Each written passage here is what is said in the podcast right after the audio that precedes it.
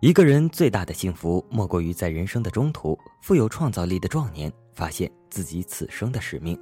大家好，欢迎收听豆豆调频，微信公众订阅账号搜索“豆豆调频”或 “radio 一九九零”即可。我是今天的主播咖啡豆豆。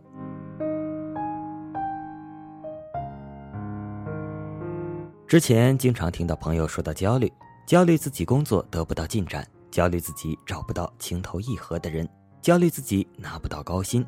焦虑是每个人都会经历的一种状态，我自己也经历过多次焦虑的折磨。不过现在回过头来再去看看当初的焦躁不安，发现这不过是人生的常态，不必大惊小怪。对于不同年龄段的人来说，焦虑的层次不尽相同。对于刚刚走出象牙塔的年轻人来说，他们焦虑可能主要来自于以后从事什么样的工作，找什么样的人一起生活，怎样才能赚更多的钱。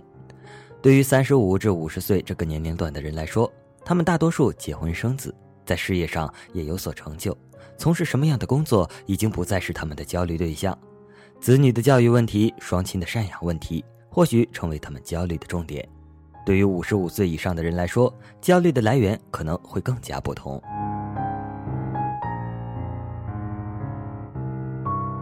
你焦虑吗？此前看财经作家吴晓波在央视开讲了做分享。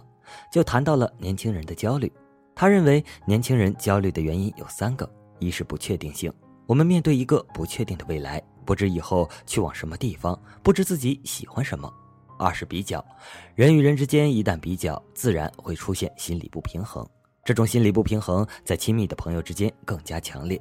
一个乞丐不会嫉妒百万富翁，但会嫉妒一个比他乞讨更多钱的乞丐。三是选择。人生当中有很多岔路，每次岔路都面临选择，有选择必然会纠结，有纠结就会产生心理的焦虑。一个人想去当作家，写了几十篇稿子去投稿，全部石沉大海，所以他会焦虑，他不适合当作家。一个人想学语言，学了三个月依然发音不准，他会焦虑，他不可能学会这门语言。一个人学投资理财，坚持了一年，亏损几千块钱。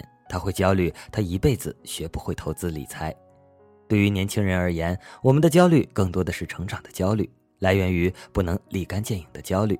归根结底，这是一种对现状不满而短时间内又无法改变的状态。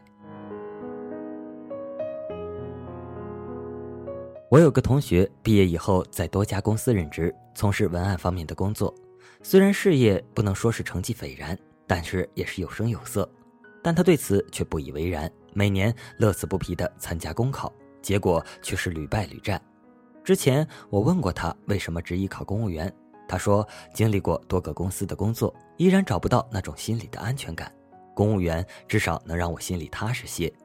对于考公务员这件事情，我没有觉得有什么不妥，但是他那种考公务员找安全感的逻辑，我确实有些吃惊。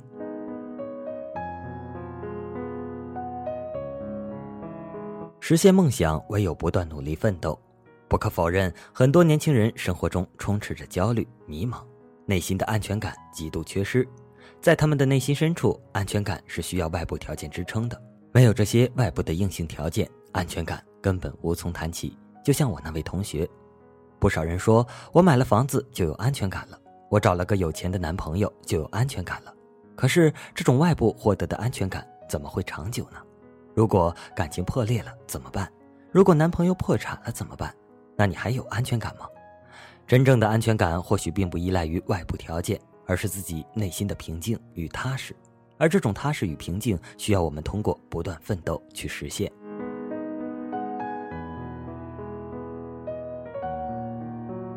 那么，面对焦虑，我们应该怎么办呢？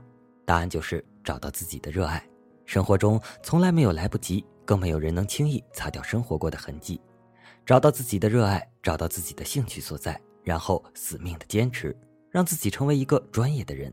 当然，生活有时会像板砖一样砸向我们，但即使是头破血流，我们也要坚持自己的信仰。或许一个人最大的不幸，并不是在于他遭受了多少苦难与挫折，而是在于他虽然终日忙碌，却不知道自己最适合做什么，最喜欢做什么，最需要做什么。只在迎送往中匆匆度过一生。一个人只有找到自己的热爱所在，找到自己的兴趣所在，才心甘情愿投入时间和精力，更容易成为行业精英。投资自己，成为更好的人。有人说，我们对未来的信心源于对自己的信心，而我们对自己的信心则来源于对自己能力的肯定，以及对自己未来创造性的期待。找到自己的热爱之后，需要我们不断的投资自己，这可能是回报率最高的一项投资。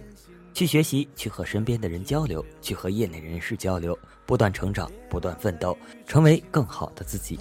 正如广告人所说，多数人的焦虑来源于来不及，来不及弄清楚自己到底想要什么，双鬓已经开始发白；来不及确定自己的爱情，就匆匆结婚了；来不及去好好爱孩子，他就已经长大离开了你。总感觉生活有太多的来不及，等待我们去寻找答案，可是这个答案却需要经历过万苦千辛，只有自己能解。向着光亮那方。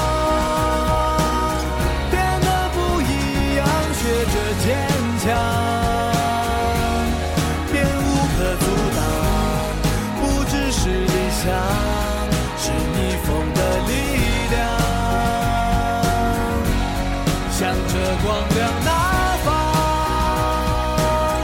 变得不一样不同寻常。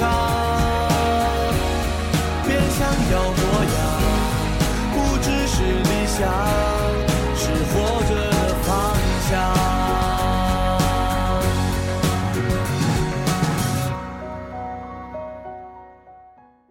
嗓子有点痛，好了，今天的节目就播送到这里了。我是今天的主播咖啡豆豆，我们下期再见，拜拜。